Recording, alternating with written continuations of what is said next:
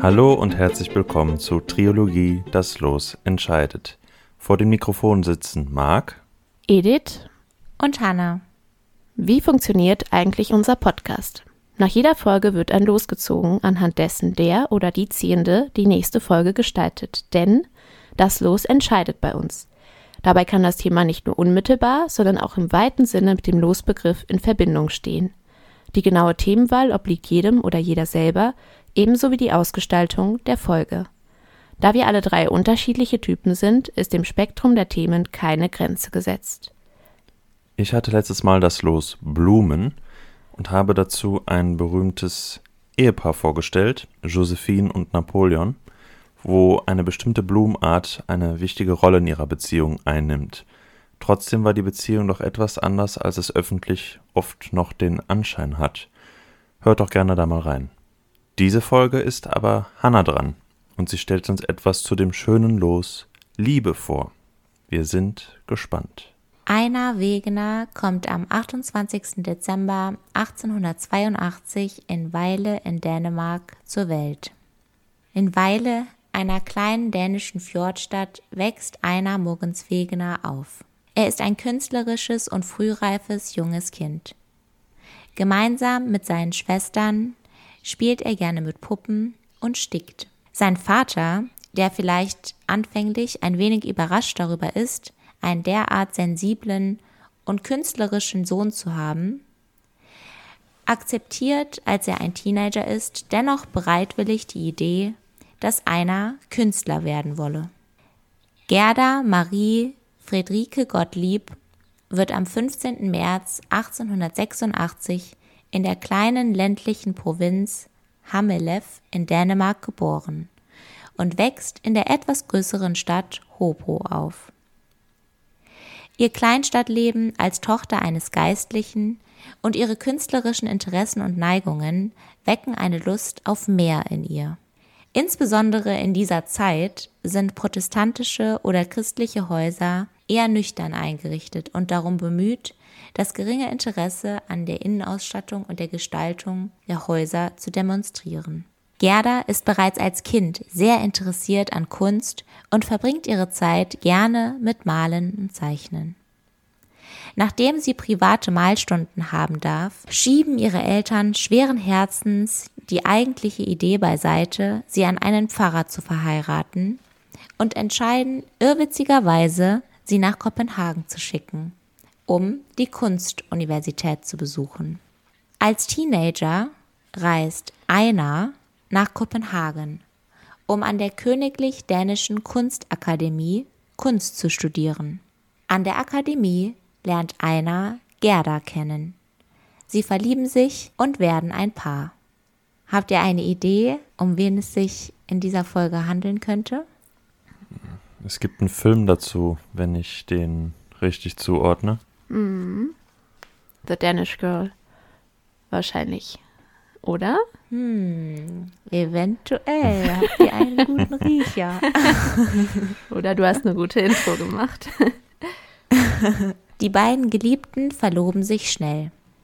Sie ist 19 Jahre alt, er 22. Ihre beiden Familien sind einvernehmlich mit der Verlobung einverstanden. Gerdas Vater, der Pastor, hofft, dass seine Tochter dennoch das Malen aufgibt und sich nun der Hausarbeit widmet. Auch weil er die akademischen Landschaften Einas den Bildern Gerdas vorzieht, die ein bisschen zu modern für seinen Geschmack und den der damaligen Zeit sind. Die beiden Verliebten beschließen zusammenzuleben und die frisch Verheirateten verlassen die Kunstakademie und widmen sich gänzlich der Arbeitswelt. Die Aufteilung ist simpel und klar.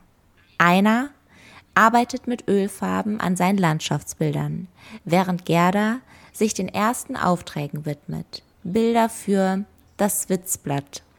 Obwohl ihre Wohnung klein ist, eignet sie sich als strategischer Ort für die Kopenhagener Bohème.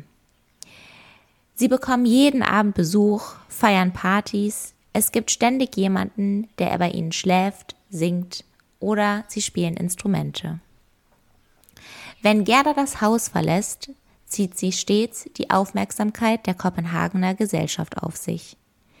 Ihre exzentrische Kleidung, die sie nie abgelegt hat, insbesondere nun, da sie nicht mehr den Vorgaben der Universität folgen muss, ist für die bigotte und etwas steife Gesellschaft Kopenhagens zu extravagant. Somit ist sie ständig den verurteilenden Blicken, dem Gelächter, den Witzen und der Hostilität der Leute ausgesetzt. Wie häufig in dieser Epoche ist Gerdas Erfolg begleitet von einem Skandal. Eine ihrer Leinwände wird für die jährliche Ausstellung Charlottenburg zurückgewiesen und ihr Name ist in aller Munde und allen Zeitschriften. Wenige Tage später organisiert eine berühmte Kunstgalerie eine private Ausstellung und Gerda wird eingeladen. Einer hingegen gewinnt im gleichen Jahr einen traditionellen Preis, der, anstatt ihn berühmter zu machen, ihn eher überschattet. Einer, der introvertiert und in seiner Arbeit sehr konzentriert ist, erkennt schnell den weltlichen und künstlerischen Aufstieg seiner Frau, schafft es aber nicht, mit ihr mitzuhalten. Seine Bilder sind stark vom Akademismus des 19. Jahrhunderts geprägt, während Gerda im liberalen und markanteren karikativen Stil einer Illustratorin voranschreitet. Und gerade von der Illustration profitiert Gerda am meisten. Ein Bereich, der es ihr ermöglichen wird, jahrzehntelang davon leben zu können. Zeitschriften, Zeitungen, Anzeigen, illustrierte Bücher, ihre Aufträge werden immer luxuriöser. Gerdas Pochoir und Gravuren werden von der Presse sehr nachgefragt und für das Paar beginnt eine Zeit der wirtschaftlichen Stabilität, die es ihnen ermöglicht, Reisen nach Paris und Rom zu unternehmen. Städte, für die sie eine Liebe und Sehnsucht entwickeln. Ihr Wunsch, dort leben zu können. Doch es wird noch ganz anders kommen. Gerdas Ruf erreicht ihren Höhepunkt, als die international bekannte und mit dem Paar eng befreundete Schauspielerin Anna Larsen ein Porträt von ihr in Auftrag gibt. Und genau hier beginnt die wahre Geschichte von Gerda und Einer. Die zu langen und anstrengenden Posing-Sessions und die weltlichen Verpflichtungen halten die Schauspielerin davon ab, alle Rendezvous im Atelier wahrzunehmen. Sie, eine exzentrische moderne Frau, schlägt daher eines Tages vor, dass einer, der zerbrechliche, schlanke, harmonische Einer, stattdessen für sie posiert. Die Fertigstellung des Porträts dauert zu lange, also nimmt Gerda den Vorschlag an. Zunächst weigert sich Einer kategorisch, lässt sich dann aber auf das liebenswürdige Drängen seiner Frau hin überzeugen. Er legt seinen Kragen, seine Krawatte, seine Weste und seine Hose ab und beginnt mit einem für alle Frauen der Zeit üblichen und für ihn neuen und faszinierenden Bekleidungsprozess. Gerda, wahrscheinlich aus Spaß, setzt ihm am Ende sogar eine blonde Perücke auf. Daraufhin macht er es nach. Was mit Faszination beginnt, geht in Ruhelosigkeit über. Eine Ruhelosigkeit, die einer während des Posierens über die schreckliche, faszinierende und geheime Möglichkeit nachdenken lässt, sich immer noch als Frau zu verkleiden. Der schüchterne Einer ist begeistert. Ab und zu blicke in den Spiegel und er traut seinen Augen nicht. Ist es denn möglich, frage ich mich, so schön zu sein? So schön wird er in seinen Memoiren sagen. Die Unterbrechung dieser Überlegungen war die Ursache für so viele Probleme. Das Model selbst, Anna Larsen, möchte die Wegners und den Fortschritt des Gemäldes nun noch einmal sehen. Zu großer Überraschung beginnt Anna einer zu küssen und erklärt, er sehe in Frauenklamotten viel besser aus und dass er sich immer so kleiden solle. Und das Zusammenspiel aus Champagner, Gelächter und guter Laune resultiert in einem Namen. Lilly, den Anna ihm aus Spaß gibt. Aber vorher gab es so noch keine, nennen wir es mal, Anzeichen, dass es in die Richtung gehen könnte. Das war erst dieser Gemäldeauftrag. Mhm. Du meinst, dass er sich gerne als Frau kleidet oder dass man irgendwie hätte wahrnehmen können, dass, genau. dass da etwas in ihm schlummert. Du hast nur gesagt, dass er als Kind gerne mit Puppen spielt, was schon in die Richtung mhm. ging. Aber jetzt im Erwachsenenalter war sonst nichts vorher. Nee, ich glaube, dass das für ihn, so würde ich es einschätzen, auch zu der damaligen Zeit gar nicht möglich ist, im Kopf wahrscheinlich. Das war für ihn gar nicht denkbar gewesen. Und erst durch diese absurde Idee ist das entfacht, denke ich mal. Wäre ja interessant, ob es vorher schon irgendeine Art Leidensdruck trotzdem gab, ohne sie artikulieren zu können. Das denke ich auf jeden Fall. Also da wird auch noch im weiteren Verlauf klar, dass das auf jeden Fall nichts ist, was auf einmal aus ihm herauskommt, sondern dass das da schon immer geschlummert hat. Es kommt zu einer ersten Gelegenheit, Lilly auszuführen. Ein Maskenball des städtischen Künstlerbundes findet statt und Gerda und Einer gehen verkleidet gemeinsam dorthin. Aber Einer trägt eine doppelte Verkleidung. Es ist Lilly verkleidet als Pirette. Der Erfolg und die Rezeption sind enorm, auch weil niemand weiß, dass es sich eigentlich um Einer handelt und nicht um einen Freund von Gerda. Ein Junge versucht sogar, sie, Lilly, zu küssen, und einer ist gezwungen, sich in der Menge zu verlieren, um den eindringlichen Vorschlägen nicht nachzugeben. Der Alkohol, die späte Stunde und die Musik tragen zu Einers Verwirrung bei, der eines nun erkennt. Es ist nicht mehr einer, der Maler, Gerda Wegeners Ehemann, sondern Lilly, die geheimnisvolle und verführerische Lilly, die Frau, die er immer sein wollte, ohne jemals davon zu träumen, es sich einzugestehen. Einer wird von einer Art leichter Schizophrenie befallen, zum Spaß ursprünglich von Gerda selbst angeregt. Sie spricht von Lilly in der dritten Person und Gerda beginnt, eine Menge Porträts von Lilly zu zeichnen. Nach und nach wird Lilly zu einem eigenständigen Wesen mit eigener Persönlichkeit, Freundschaften, Vorlieben und Launen als Frau. Hier einmal die Zwischenfrage, wenn ihr euch jetzt vorstellt, ihr werdet in der Situation, ihr seid verheiratet und es beginnt so eine Verwandlung mit einem Spiel und dann stellt man fest, dass es doch vielleicht mehr als nur das sein könnte. Könnt ihr euch vorstellen, was ihr da für einen Umgang mitfinden würdet? Ich glaube, das ist schwierig, ob man eine Art Umgang findet miteinander, weil das ja schon vieles ändert. Und auch weil in dem Fall entwickelt ja Lilly eine ganz andere oder eine ganz neue Persönlichkeit. Hast du ja beschrieben, das heißt, es gibt dann ja eine Art neuen Menschen oder eine neue Identität. Und dann ist es nochmal die Frage, ist das dann vielleicht auch der gleiche Mensch, in den du dich damals verliebt hast oder den du liebst? Oder ist das jemand Neues? Und das muss ja auch nicht sein, dass die Person dann schlechter ist, sondern wenn sich eine Person sehr stark ändert, ist das noch die Frage, kannst du dir dann ein Miteinander vorstellen? Und das hängt ja auch nochmal von der eigenen sexuellen Orientierung ab. Das heißt, wenn Marc jetzt zum Beispiel entscheidet, der ist jetzt Martha oder so, ist halt nochmal die Frage, ob ich dann mit Martha zusammen sein möchte. Und das muss ja auch nicht sein, dass Martha schlecht ist, sondern einfach ganz anders. Und eine Frau. Ja, gerade den letzten Punkt, der ist dann wahrscheinlich auch sehr wichtig und spannend. Ich habe schon so Dokumentationen gesehen, wo dieser Fall vorkam, wo ein Paarglied oder Elternglied in der Familie dann das Gender gewechselt hat und die Paare trotzdem zusammengeblieben sind, aber es ist natürlich etwas ganz anderes und wahrscheinlich auch egal wie liberal man eingestellt ist, auch etwas sehr Erschütterndes, weil mhm. gerade für die Person, die das Gender wechselt, das ist ja ein massiver Einschnitt im Leben, vor allem auch in der Außenwahrnehmung.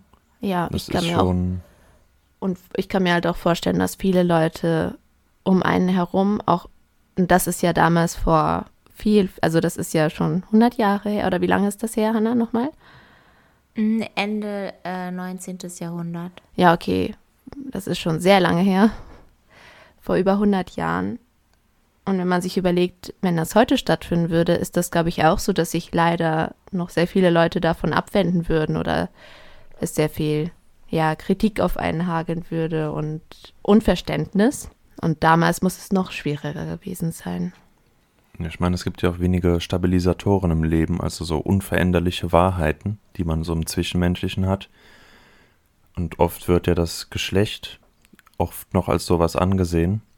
Und dann ist es natürlich schon ein großer Wandel oder ein großes Wegbrechen von diesem Fundament der Stabilität, wenn auch solche Fragen oder solche Lebenstatsachen dann ins Wanken geraten und diskutabel werden oder sich verändern können. Ja, das stimmt.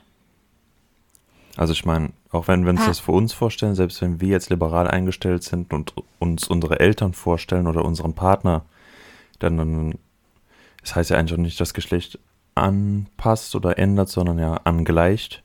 Aber trotzdem wäre das ja für uns eher ein Wechsel als eine Angleichung, weil wir den, die Person ja vorher ganz anders wahrgenommen haben. Weil ja eben Geschlechtervorstellungen sehr dominant sind und sehr prägend sind. Ja, im Endeffekt, wenn dein Partner riesige Verwandlungen, egal in welcher Form, durchmacht, dann ist es ja immer auf eine Art ein neuer Mensch.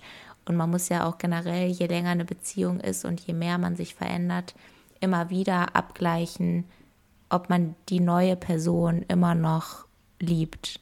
Also das ist natürlich jetzt noch eine viel massivere Veränderung, aber generell ist das ja schon so auch immer eine Herausforderung. Ja, das stimmt. Paris. Mit dem Erfolg kommt das Geld. Die Wegners fahren noch in den Urlaub nach Rom, dann nach Florenz. Es ist 1911. Lilly schweigt fast ein Jahr lang. Aber zurück in Kopenhagen kehrt sie leidenschaftlicher denn je an die Oberfläche zurück. Gerda und Lilly gehen ohne Angst durch die Stadt, gehen abends mit Freunden aus, nehmen an einem Empfang teil. Kopenhagen scheint das Doppelleben von einer Wegener zu ignorieren, verzeiht Gerdas Exzentritäten jedoch nicht. Das Gerede und Geläster nimmt zu, und das Paar versteht, dass es an der Zeit ist, die Stadt zu verlassen. Gerda ist keine Kämpferin, sie ist einfach eine moderne Frau. Aber die Kopenhagener Gesellschaft, vorwiegend protestantisch und konservativ, ist nicht bereit, Gerda zu akzeptieren. Paris hingegen ist katholisch und freizügig. Somit kommen Einer und Gerda 1912 in der französischen Hauptstadt an, wo sie zwei Wochen bleiben wollen, gerade lang genug, um ein dauerhaftes Verbleiben in Spanien zu organisieren. Wieder aber wird es anders kommen. Die Pariser Kunstszene von 1912 ist in Aufruhr. Die Kubisten haben ihre Revolution begonnen, die Futuristen kommen. Heftige Farben dringen in die Leinwände der Maler von Montmartre ein. Picasso hat bereits einen guten Ruf, Poiret ist der Gott der Mode und Diaghilev, ich weiß nicht, wie man ihn ausspricht, des Balletts, die auf Jazz und Champagner basierten Nachtclubs vermehren sich. Die Wegeners wohnen im Hotel in der Rue de Beauart, in demselben Zimmer, in dem zwölf Jahre zuvor Oscar Wilde seinen letzten Atemzug getan hatte. Nun ist das Zimmer rot und grau gestrichen, aber das Hotel dennoch billig und heruntergekommen. Paris empfängt Gerda mit offenen Armen und für Lilly hält es viele Überraschungen bereit. 1912 die Wegeners haben sich kürzlich in Paris niedergelassen und fühlen sich sofort zu Hause. Sie vergessen Spanien und lassen sich vom Strudel aus künstlerischen Beziehungen und Unterhaltung mitreißen. Gerda beginnt, einige Umschläge für dänische Bücher zu entwerfen, nachdem sie einige Kontakte in Kopenhagen gepflegt hat. Als der Krieg ausbricht, will Gerda ihre Integration in die französische Gesellschaft demonstrieren und zeichnet antideutsche Karikaturen für die Baronette Le Rire. Gleichzeitig arbeitet sie mit der Theater- und Literaturzeitschrift Fantasio zusammen. Auch wenn ihr Stil nicht von der gewalttätigen französischen Avantgarde beeinflusst ist, werden ihre Zeichnungen und Gemälde allmählich stilisierter, dekorativer und modischer. Es dauert nicht lange, bis die Damen der Gesellschaft darum buhlen, sich von der exzentrischen Künstlerin porträtieren zu lassen. Gleichzeitig hat einer, verloren in einer vagen Depression, aufgehört zu malen und hilft seiner Frau so gut er kann. Jetzt weiß ich nicht, ob man das so sagen kann mit der Klassifizierung. Er ist nicht so aufgeblüht wie seine Frau. Und so wurde es jetzt in dem Text genannt. Ich bin da immer vorsichtig, aber vermutlich würde man es heute so nennen. Er hält den Kontakt und hilft ihr in jenen Situationen des künstlerischen Schaffens, die nicht immer nur eine Hand erfordern. Er verkleidet sich weiter, um Gerda die Gelegenheit zu geben, ihn zu porträtieren. Die Porträtserie von Lilly verkauft sich gut und das Paar Gerda Lilly erfährt den erhofften Erfolg. Auch wenn noch wenige über das Geheimnis des Models Bescheid wissen. La Vie Parisienne die Illustration Vogue liegen Gerda praktisch zu Füßen. Das wirtschaftliche Wohlergehen begleitet sie weiterhin, sodass sie nun in einem geräumigen Atelier in der Rue du Champ de Mars unter dem Eiffelturm arbeitet. Lilly taucht wieder unternehmenslustiger auf als zuvor. Sie und Gerda gehen abends wieder zusammen in die Montmartre-Clubs, auf Maskenfeste, Künstlerbälle. Sie gehen einkaufen und das Spiel beginnt von vorne. Nun ernsthafter. Einer, mit Lilly als Ventil, geht tagsüber aus, um Brücken und Aussicht von Paris zu malen. Eines Abends treffen sie Guillaume Apollinaire. Gerda findet ihn außergewöhnlich und verrät ihm Lillys Geheimnis. Weißt du, wer mein Model ist? fragt sie und zeigt auf einer, der neben ihm sitzt. Verwirrt versucht er, den Dichter zum Lächeln zu bringen und antwortet Ja, ja, Pariser Straße, ohne zu wissen, dass die Pariser Straße in Berlin das homosexuelle Kleinkunstviertel ist. Nach einiger Zeit und einem Urlaub auf Capri sind sie zurück in Paris und Gerda ist überarbeitet, während einer sich entspannen kann. Dänemark nimmt nicht am Krieg teil und er kann in Lillys Schuhe zurückkehren. Diese Verwandlung wird immer aufdringlicher, kapriziöser, aufmerksamkeitshungriger. Einer als Ehemann und Mann ist nicht weniger und nicht mehr als Gerdas beste Freundin geworden, die ihrerseits sehr diskret mit ihren wahrscheinlichen romantischen Abenteuern umgeht. Einer ist nun Also, der falsche, also dass sie Gerda- außerhalb der Beziehung jetzt ihre Romantik suchen? ja, also vor allem Gerda. Ja. Und es ist wahrscheinlich, dass sie Liebhaber hatte. Dann ist das ja wahrscheinlich der Bruch, von dem wir eben geredet haben, ne? Einer ist nun der falsche Körper, in dem Lilly lebt, eine zunehmend unbequeme Hülle. Gerda lässt ihn machen. Einer ist ein perfekter Ehemann, Lilly seine beste Freundin. Während eines Urlaubs in Bongency trifft Lilly Claude, einen charmanten Pariser, der sofort von Lillys Charme verzaubert ist. Claude gesellt sich als Freund und Verehrer zu dem Paar.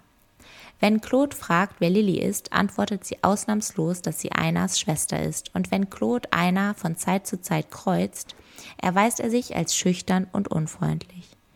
Claude ist vielleicht der erste heterosexuelle Mann, der sich nicht für Lilly als Transvestit, Transgender, sondern für Lilly als Frau interessiert.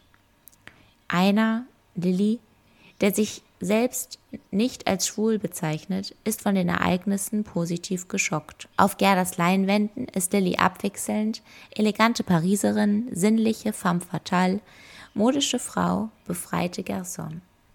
Welche Pose sie auch immer einnimmt, sie erstaunt und fasziniert mit ihrer ultrafemininen, eklatanten Art. 1922 verlassen die Wegeners Paris rechtzeitig für einen Besuch in Kopenhagen, wo Gerda zu einer Ausstellung eingeladen wird. Dort besuchen sie Gerdas Mutter. Ihr Vater ist bereits verstorben. Dann besuchen sie Einas Eltern. Er möchte nicht gehen, also schickt er stattdessen Lilly.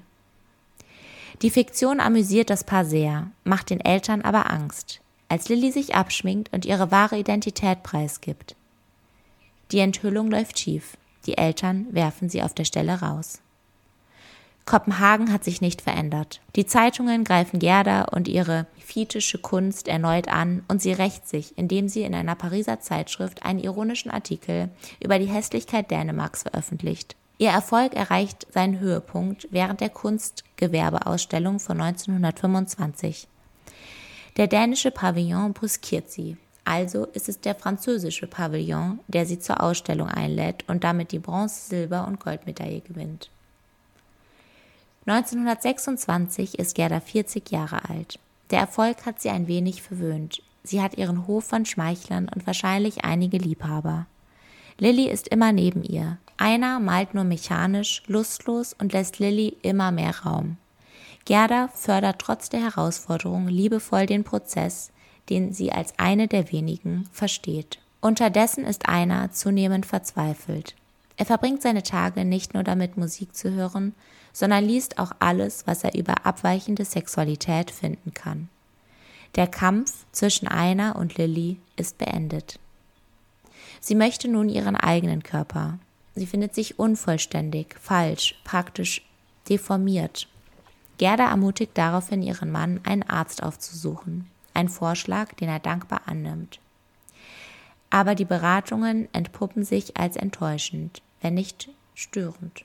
Für einen Tapetenwechsel zieht das Paar nach Rom auf die Piazza di Spagna, wo Gerda von dem Flieger Fernando Porta umworben wird.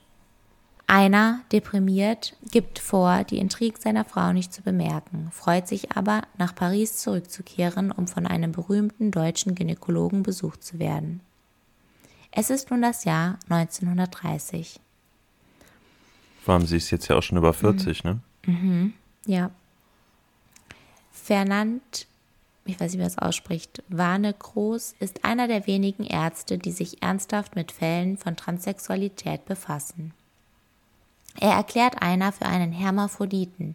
Er hat unterentwickelte Organe beider Geschlechter in seinem Körper und glaubt, ihm helfen zu können.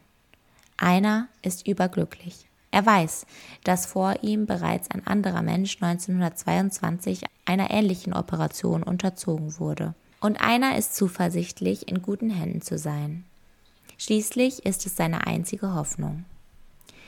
Gerda begleitet ihn zum Bahnhof, wo einer den Zug nach Berlin nimmt. Dort wird er in der Arztpraxis ohne Komplikationen kastriert, kann man das sagen? Ja, oder? Das ist das richtige Wort, okay ohne Komplikationen kastriert. Die zweite, komplexere Operation wird darin bestehen, den Penis in eine Vulva umzuwandeln. Eine Operation, die noch nicht perfekt entwickelt ist, aber den wenigen, die nicht anders leben können, Hoffnung gibt. Dann fährt er nach Dresden in eine friedliche Klinik am Rande des Sees und nach einer langen Beratung mit dem berühmten Magnus Hirschfeld wartet er geduldig auf den Tag, an dem der Chirurg Lilly zur Welt bringen kann.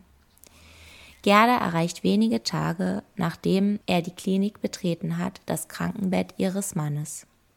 Laut den Ärzten hat einer seit seiner Geburt atrophierte Eierstöcke in seinem Körper. Die Operation besteht darin, nicht nur ein neues Geschlecht, sondern auch neue Eierstöcke zu implantieren. Die Operation dauert mehrere Stunden. Einer kommt körperlich angeschlagen heraus, gequält von quälenden Schmerzen und Narkosemitteln, die ihn ins Delirium versetzen. Gerda notiert in ihrem Tagebuch, dass sie einer verloren hat und ihre Lilly verklärt, rein, fast wie ein Kind vorgefunden hat. Lilly ist jetzt eine Frau. Ihr neuer Name ist Lilly Ilse Elvenes. Der Name Elbe wurde nie verwendet. Einer hat ihn nur für seine Autobiografie erfunden, in der er den Namen aller Protagonisten ändert. Das ist auch interessant. Also es gibt ja eine Art Autobiografie und da ist es tatsächlich so, dass alle Namen anders sind und da werden aber auch Situationen geschildert, in denen die sich befunden haben und werden auch Gespräche dargestellt und aufgeschrieben. Mhm. Also die alle Namen sind anders, außer dann der Vorname von Lilly, oder? Oder war das dann okay. Mhm. Genau. Aber auch wenn man das jetzt alles wieder so hört, da denkt man wieder, wie ungerecht so das Leben zu einem ist, dass du einfach dann so auf die Welt kommst, dich so falsch fühlst und was du dann alles auf dich nehmen musst, bis du das in Anführungszeichen beheben kannst. Das ja. ist echt furchtbar. Ja. Gerda muss nach Paris zurückkehren, während Lilly sich in der Klinik erholt. Ein technisches Problem zwingt die Ärzte zu einer dritten Operation. Lillys Körper hat die Eierstöcke abgestoßen. Die Frau, das Mädchen, wird vor einer Situation gerettet, die es hätte töten können. Jetzt geht es ihr viel besser, so sehr, dass sie mit Gerda in den Urlaub nach Berlin fährt. Lilly ist charmant, verführerisch, aufgeregt. Fernando Porter wird mit Lillys Zustimmung Gerdas offizieller Freier. Tatsächlich lassen Einer oder Lilly und Gerda sich kurz darauf scheiden, nachdem der König von Dänemark die Ehe annulliert hat. Oh, Wahnsinn.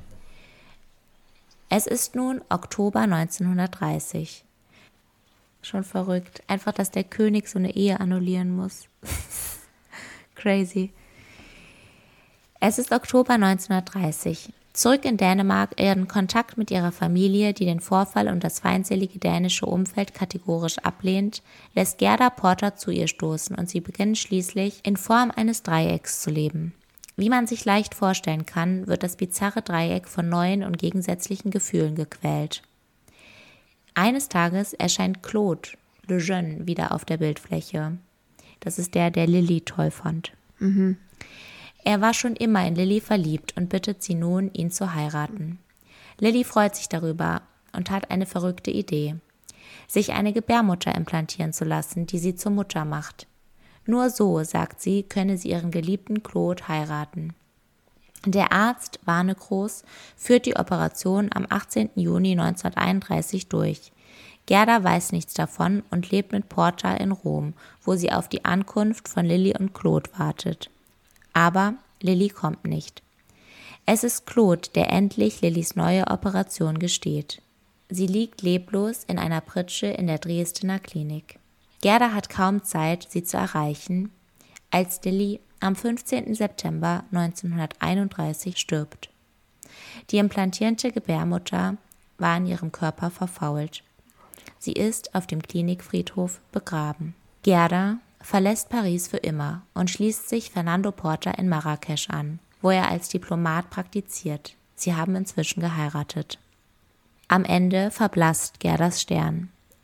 Die Verleger melden sich nicht mehr bei ihr. Ihre Porträts gefallen nicht. Die Reichen waren nicht mehr so reich wie früher. Die finanziellen Probleme der Wegener Portas bringen die Ehe zum Scheitern und Gerda denkt, sie würde zuerst in Kopenhagen, wo ihre Mutter im Sterben liegt, dann in Rom Zuflucht finden. Sie ist fast 50 und glaubt, in einer Stadt, die sich jetzt in den Händen der Faschisten befindet, ein neues Leben beginnen zu können, der die Vergangenheit der Malerin ziemlich peinlich war. Zwei ergebnislose Jahre in Rom zwingen sie zur Rückkehr in das verhasste Kopenhagen. Immer noch untröstlich über Lillys Tod lebt sie zurückgezogen im proletarischen Viertel der Stadt, mittellos und weigert sich, Freunde zu sehen. Nach dem 9. April 1940 besetzen die Nazis trotz der politischen Neutralität von König Christian X. das Land. Gerda wehrt sich nicht lange. Am 20. Juli stirbt sie an einem Herzinfarkt. Kein dänisches Museum besaß ein einziges ihrer Werke. Hm. Das ist das Ende von den beiden. Ich muss hier dazu sagen, ich habe eine Seite, die sich komplett mit dem Leben der beiden befasst hat. Inwiefern alles zu 100 Prozent der Realität entspricht und was da vielleicht auch hinein interpretiert ist, finde ich, kann man ja nie so genau sagen. Aber das war auf jeden Fall meine Geschichte. Ich hoffe, etwas anderes als der Film für die Leute, die den Film auch schon gesehen haben, dass man jetzt vielleicht noch mal ein bisschen anderen Blickwinkel auf die Geschichte der beiden erhalten konnte. Und es würde mich sehr interessieren, was ihr generell zu diesem Ehepaar und zu dieser Liebe der beiden sagt. Denn Liebe war ja mein Begriff und tatsächlich bietet sich diese Geschichte ja auch durchaus für andere Themen an, weil ja auch der Fokus ganz klar beispielsweise auf die Identität Einas gelegt werden kann oder Lillys. Aber ich finde die Geschichte der beiden so spannend, weil sie von einem jungen Paar, was sehr schnell geheiratet hat, sich entwickelt haben zu einer Art Freundschaft zwischen zwei Freundinnen, Dennoch waren sie ein Paar, was auch gemeinsam ausgegangen ist, gemeinsam gefeiert hat, dann eventuell sogar eine Art offene Beziehung gelebt hat und sich doch irgendwie immer treu war. Und man sieht ja auch, dass Gerda einer oder Lilly dabei unterstützt hat und ja auch ursprünglich initiiert hat, dass sie zu Lilly wird, ohne zu wissen, dass sie zu Lilly werden wird. Und ich finde diese Beziehung irgendwie sehr spannend. Was sind denn eure Gedanken dazu? Ja, man könnte das Los-Thema ja auch als Selbstliebe definieren, wo sich Lilly dann zu ihrem eigenen wahren Ich so bekennen will. Und es ist dann einfach wieder so ungerecht, dass sie so auf dem Weg dann, kurz bevor es quasi endgültig vollzogen ist, dann auch noch so, gerade so stirbt, wie sie stirbt. Also das ist ja wirklich alles so bitter und so gemein. Ich kannte den Film jetzt nicht, ich weiß jetzt auch gar nicht, ob der so ähnlich dann ausgeht und das widerspiegelt, aber es ist echt so ungerecht. Und das bleibt man echt so zurück. Und was die Beziehung der beiden angeht, die ist natürlich auch super spannend und super schwierig, weil Gerda hat sich ja bestimmt erstmal ihre Ehe auch anders vorgestellt, dann ironischerweise das aber so befeuert und gefördert. Und danach hatten die ja dann eben diese sehr komplexe Beziehung. Und gerade zum Los Liebe, da sieht man ja auch wieder, wie vielschichtig und komplex Liebe sein kann, weil ist ja auch nicht nur ein rein sexuelles Verhältnis oder romantisches Verhältnis auszeichnet, sondern viel vielfältiger gefasst werden kann. Und dann die Art, wie sie leben, die ja damals vor allem, aber selbst heute noch super ungewöhnlich wäre, ist ja doch dann auch mal schwierig, so ein Lebenskonzept gegen diese Widerstände durchzusetzen, weil man ja bestimmt auch sehr stark daran zweifelt. Denke ähnlich wie du. Also ich finde es zum einen sehr bewundernswert, wie Gerda Lilly immer unterstützt hat und sie in ihrer Identität befeuert hat. Das ist ja auch schwierig, wie du schon meintest, Hannah, dass man nicht genau wissen kann, wie es letztendlich war zwischen beiden mhm. und was davon alles stimmt und was authentisch ist oder wie es wirklich in beiden drin aussah. Natürlich hat man vielleicht diese Tagebucheinträge, die einem ein bisschen helfen oder die Autobiografie. Und es kann natürlich auch sein, dass vielleicht Gerda auch irgendwann gedacht hat, okay, es wäre jetzt auch falsch, wenn ich irgendwann sage, nein oder hör auf oder sowas, weil ich das ja vielleicht auch initiiert habe. Das wissen wir auch alles nicht, was passiert ist. Und ich kann mir auch vorstellen, weil das ja auch so harmonisch dargestellt wird, dass es trotzdem irgendwie Konflikte gab oder auch bis Lilly das akzeptiert hat, dass sie diesen einen offiziellen Liebhaber haben kann und bis sie sich geschieden haben, dass das bestimmt auch nicht einfach war, der Prozess, weil sich ja sehr vieles geändert hat. Aber es ist schon eine traurige Geschichte und gleichzeitig eine auch sehr schöne Geschichte, weil die beiden zueinander gehalten haben. Und ich weiß auch nicht, wie das heute ist. Ich glaube, das ist auch nicht möglich. Also zumindest kenne ich jetzt keinen Fall von einer Geschlechtsangleichung, die auch gebären konnte. Ich weiß nicht, ob du das weißt, Hanna, aber ich weiß zumindest, ich glaube, dass schon mal ein Mann halt gebären konnte, weil er die Gebärmutter und so weiter drin gelassen hat, als dieser Mann, also der ist mit dem Körper einer Frau zur Welt gekommen, aber der sieht sich halt jetzt als Mann und der konnte zum Beispiel gebären. Aber ich kenne keinen Fall zumindest, wo das andersrum bisher möglich war.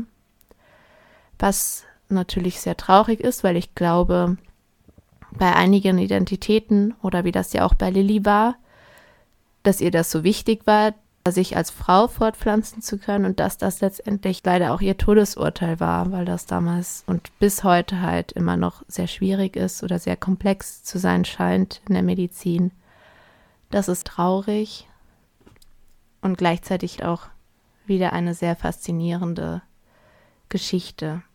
Was denkst du denn, Hannah, dazu? Ich finde es immer wieder erschreckend. Das ist ja auch bis heute noch oft so, wenn beispielsweise Personen in der Öffentlichkeit darüber sprechen, wie sie herausgefunden haben, dass sie homosexuell sind, was ja was anderes ist. Aber wenn es darum geht, man ist eine Minderheit in einer Gesellschaft und man hat keine Vorbilder, da sind wir auch wieder beim Thema von vor einigen Folgen, und keine Identifikationsmöglichkeiten. Und ganz viele Leute sagen ja, dass sie eigentlich schon immer wussten, dass sie homosexuell sind, also beispielsweise, dass sie schwul sind, aber dass man das nicht greifen konnte, weil es nicht ausgelebt wurde, weil es ja auch oft immer noch teilweise ein Tabu ist und ja auch vor allem früher ein Tabu war. Das heißt, wenn ich mir vorstelle, dass es einer auch so ging, es war ja reiner Zufall, dass er sich da einmal als Frau verkleidet hat, weil das Model das wollte und Gerda dem zugestimmt hat.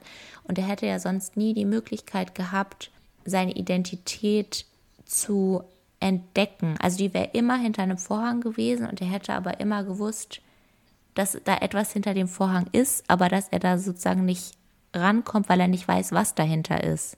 Aber er hat ja anscheinend immer gespürt, dass er sich nicht komplett fühlt oder ganz fühlt oder wie er selbst fühlt. Und das finde ich richtig traurig.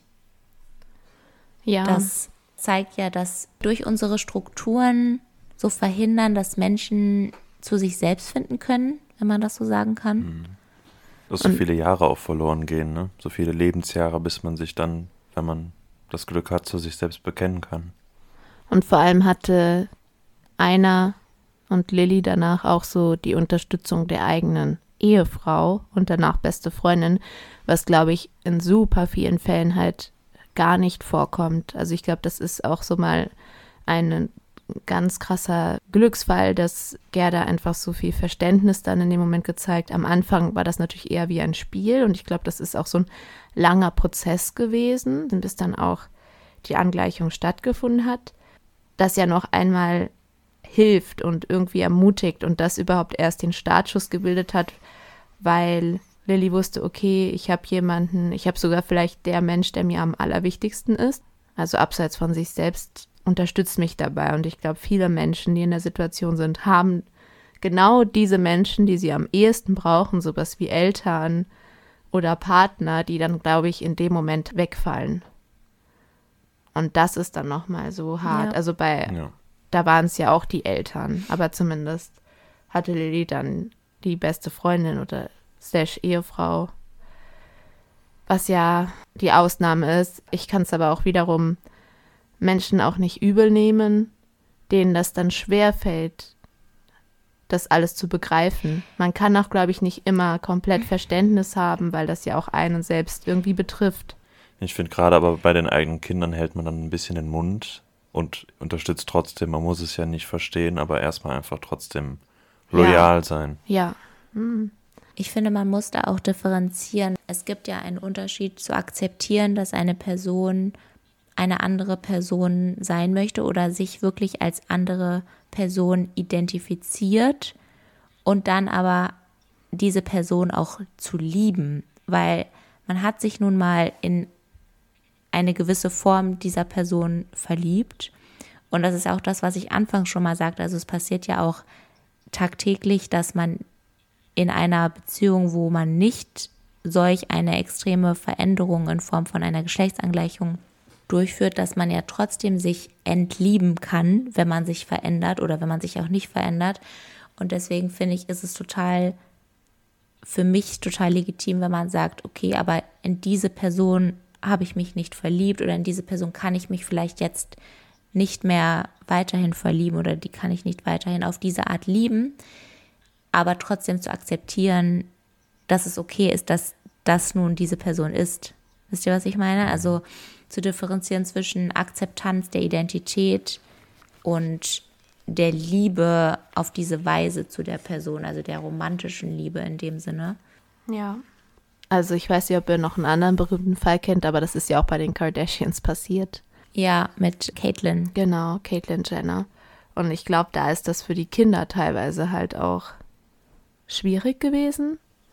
Ich bin mir unsicher. Ja. Aber was ist, wenn man Kinder hat und wie anders das dann ist. Also zum Beispiel, Anna, kannst du dir vorstellen, dass dann dein Vater plötzlich beschließt, okay, das bin nicht mehr ich oder meine Mutter oder Max. Es ändert halt vieles. Und ich glaube schon, dass man da eine gewisse Zeit braucht und deshalb kann ich es auch verstehen. Aber es kann natürlich trotzdem sein, dass dieses Elternteil doch noch für einen da ist. Es ist, glaube ich, nochmal anders mit Kindern und mit Partner, wegen der sexuellen Partnerschaftskomponente und so weiter. Aber es ist natürlich trotzdem anders. Man kann halt auch nicht davon ausgehen, okay, es ist jetzt genau das Gleiche. Und Lilly war ja auch etwas selbstbewusster oder lockerer oder freier. Mhm. Also schon etwas andere Persönlichkeit. Ja, das fand ich auch bezeichnend, weil einer ja immer dargestellt wurde als eher sehr schüchtern und zurückhaltend Gleichzeitig hat sich ja Gerda in diesen Menschen verliebt. Vielen Dank, dass ihr zugehört habt. Ja, vielen ich Dank. freue mich schon auf mein nächstes Los. Ja. So, Hanna, du darfst jetzt dein Los ergreifen. Yeah. Okay. Es ist ein roter Zettel von Edith. Feminismus. Oha. Ja. Da ist der Kelch an mir vorbeigegangen. Da bin ich gespannt. Ja, wir auch. Jetzt kommen wir zu unserer Rubrik. Die Frage der Woche. Wenn ihr ein Monat wärt, welcher Monat wärt ihr? Mai. Warum? April oder Mai. Weil das einfach die besten Monate sind. Und du bist einfach der beste also Mensch. Also Edith, Edith hat Geburtstag. Nein. Frühling. Okay, soll ich es erklären? Ja, erklär. Frühling. Das Leben beginnt wieder nach dem grässlichen langen Winter. alles fängt wieder an zu blühen. Man freut sich noch über jeden sonnigen und warmen Tag. Das ist nicht wie im August, wenn man schon drei Monate hinter sich hatte und Hitze und dann irgendwann denkt, okay, es ist wieder sonnig. Huh. Alles ist noch toll, es riecht gut, der Wald ist richtig Frisch. satt grün, überall blüht es, die Tage werden wieder länger, man hat den ganzen Sommer noch vor sich. Aber es geht ja nicht darum, welcher Monat du am geilsten findest, sondern welcher Monat am besten zu dir passt. Also welcher Monat deine Persönlichkeit ist. Ach so, also sagst du, ich bin nicht der. Ich wollte, das ist so eine, so eine einzige Lobeshymne. Aber Okay, okay, okay, okay, warte, dann, okay. Aber jetzt habt ihr trotzdem meine Begründung für diese tollen Monate bekommen. Ja. Doch, ich würde trotzdem sagen, ich würde sagen April. Denn der macht, was er will. Ach so, ja, okay, wenn wir das Klischee haben. Ein Aprilscherz, nee, dann Hannah. Dann, nee, dann würde ich sagen Mai. Weil ich glaube, ich bin nicht so unbeständig wie der April. Ich glaube, ich bin eher ein beständiger Mensch. Und ich kann aber trotzdem auch mal Regentage haben und schlechtes Wetter, weil der Mai ist nicht so eine Bank wie jetzt der Juli oder so. Na, kommt natürlich auch nochmal auf die Region an, aber prinzipiell ist es im Mai schon auch noch manchmal durchwachsen. So ist auch manchmal meine Laune und meine Persönlichkeit. Ich glaube, das wird ganz gut passen. Was sagst du denn, Edith? Sehr schwierig. Also auf gar keinen Fall ein Wintermonat. Also das ist nichts für mich. ich bin eigentlich auch eher für den Frühling, so wie du. Ich glaube fast genau den gleichen Argumenten halt vom Wetter her. Man weiß, man hat noch so eine lange Zeit vor sich. Die Tage werden immer länger. Sie werden halt nicht kürzer. Deshalb bin ich auch nicht so ein Fan irgendwie vom Ende des Sommers, weil da wird man dann auch ein bisschen traurig und man denkt so, ah. Und der Herbst ist auch nicht so langlebig, finde ich, wie man so oft denkt. Ich habe so das Gefühl, als wäre Frühling irgendwie so ein bisschen Ja. länger, was gut ist. Das stimmt. Weil der Herbst oft so recht sch- schnell so schmuddelig und eklig wird. Ja, ne? so schlammig und so. Also das Gold der Blätter und äh, wie, die, wie die Sonne fällt und so ist halt sehr schön. Aber bei mir ist ja auch im April der Geburtstag, das hast du richtig gesagt. Aber in Ecuador ist April ein sehr regnerischer Monat, zumindest bei mir zu Hause. Deshalb bin ich mir noch ein bisschen unsicher. Aber so bin ich auch. Ich bin nicht immer ganz beständig wie Hannah, sondern mal mit meinen Hochs und Tiefs. Und das ist, glaube ich, auch okay. Und ich mag Ostern sehr. Ich finde Ostern toll und ich mag Tulpen. Das finde ich sehr schön. Oh ja, Tulpen. Tulpen sind echt cool. Die gab es dieses Jahr auch schon mega früh. Ich hole mir in Bonn ja immer beim Lidl die Tulpen. Ja? Und hier gibt es ja auch direkt einen Lidl um die Ecke und da hole ich mir jetzt auch immer Tulpen. Ach, wie cool. Das ist praktisch. Lidl in Rom ist auch nochmal eine interessante Erfahrung. Es macht irgendwie Spaß. Ist es Also denn anders? ist es die gleich, es sind teilweise die gleichen Produkte. Es ist halt alles dann noch mit dem italienischen Übersetzung drüber. Also da steht dann irgendwie der deutsche Name und dann noch der italienische Name vom Produkt. Und es sind schon auch andere Produkte. Also die Standardprodukte gibt es natürlich immer. Aber gerade bei Keksen und Süßigkeiten sind hier alles voll mit den italienischen Keksen und sowas.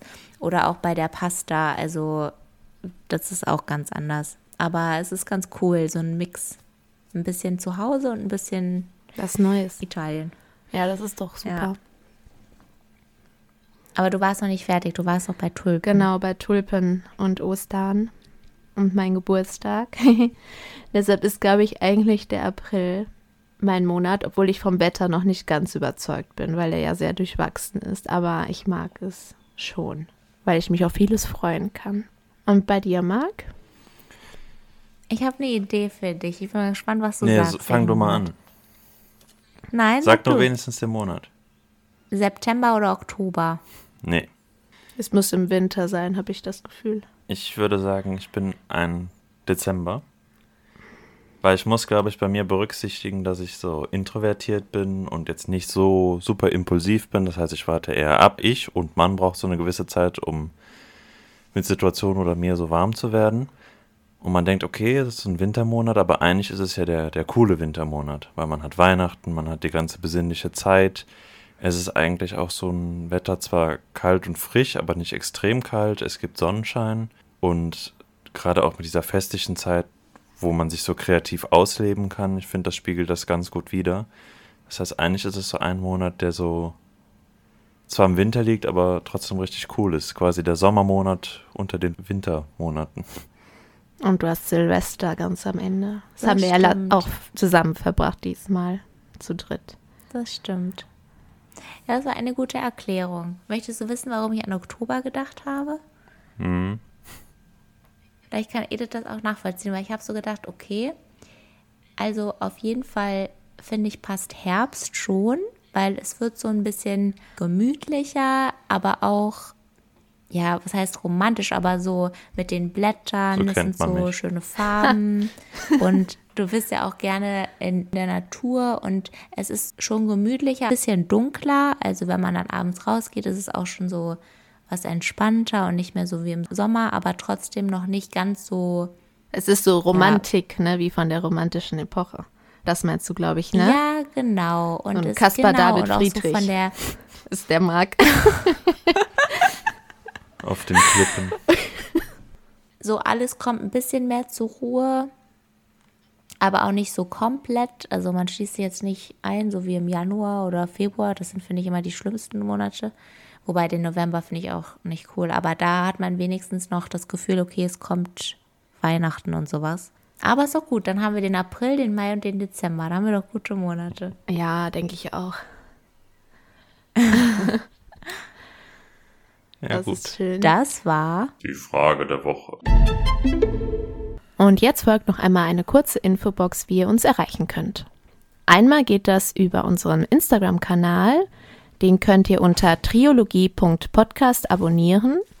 Da liefern wir euch Bilder und weiteres Zusatzmaterial, auch die ein oder andere Story, in dem ihr auch ein bisschen mit uns interagieren könnt. Schickt uns einfach eine PN. Als weiteres haben wir auch eine E-Mail-Adresse, die lautet triologie.podcast.gmail.com. Da könnt ihr uns zum Beispiel Themenvorschläge schicken für ganz bestimmte Folgen. Also Hannah hat ja jetzt zum Beispiel Feminismus gezogen. Würden wir euch bitten, bei einem Themenvorschlag ihren Namen in den Betreff zu schreiben, damit wir andere nicht schon irgendwie gespoilert werden. Auf folgenden Plattformen könnt ihr uns hören. Das ist einmal Spotify, Apple Podcasts und wir haben auch einen YouTube-Kanal mit den kompletten Folgen. Was auch noch ganz toll wäre, ist, wenn ihr uns vielleicht eine Sternebewertung geben könnt. Also am besten nicht einen Stern, möglichst viele, wenn euch das gefällt. Aber ihr wisst, was ich meine. Das könnt ihr auf Spotify und auf Apple Podcasts machen. Und auf YouTube freuen wir uns immer über Kommentare, Anregungen, die ihr uns unter das Video schreiben könnt. Genau, oder eine E-Mail, auch mal mit einem Feedback. Das ist auch immer gern gesehen von uns, auch wenn ihr mal eine Kritik habt. Hilft uns das, um uns zu verbessern und zu wachsen. Folgt uns gerne, dann haben wir auch immer ein paar mehr Abonnenten. Ja, und wir freuen uns auch, euch dann jeden Monat neu mit einer Folge überraschen zu können. Überraschen kannst du uns nächstes Mal auch. Da ziehen wir uns am besten warm an, denn auf uns wartet das Los Bedrohung. Uh, Da freue ich mich auch. Und ein kleiner Fun-Fact: Dein Thema, Hanna, was du heute vorgestellt hast, das hätte ich fast gemacht. Hm, Rate mal, bei welchem Wirklich? Los. Ja, ja. Oder ihr zwei könnt raten, bei welchem Los. hatten wir schon Identität? ja, nee, ne? doch. Ah. Bei Identität. Was haben wir denn bei. Da haben wir das mit dem Hochstapler gemacht. Hochstapler. Ah, Ja, Jean-Claude Rom Roman, Roman, oder so. ne? genau, richtig. Aber Ach, witzig. voll cool, dass du das jetzt gemacht hast. Also ich freue mich, dass wir das mit ins Repertoire genommen haben, weil das ist eine sehr gute Geschichte. Ja, war auch, glaube ich, meine Ja. neue Lieblingsfolge von dir. Cool. Was höre ich da? ja, sehr schön. Ja, Dann hoffen wir, dass ihr uns nächstes Mal gerne wieder zuhört. Sagt, dass es uns gibt. Alles Gute. Tschö mit Ö. tschüssi. Ciao.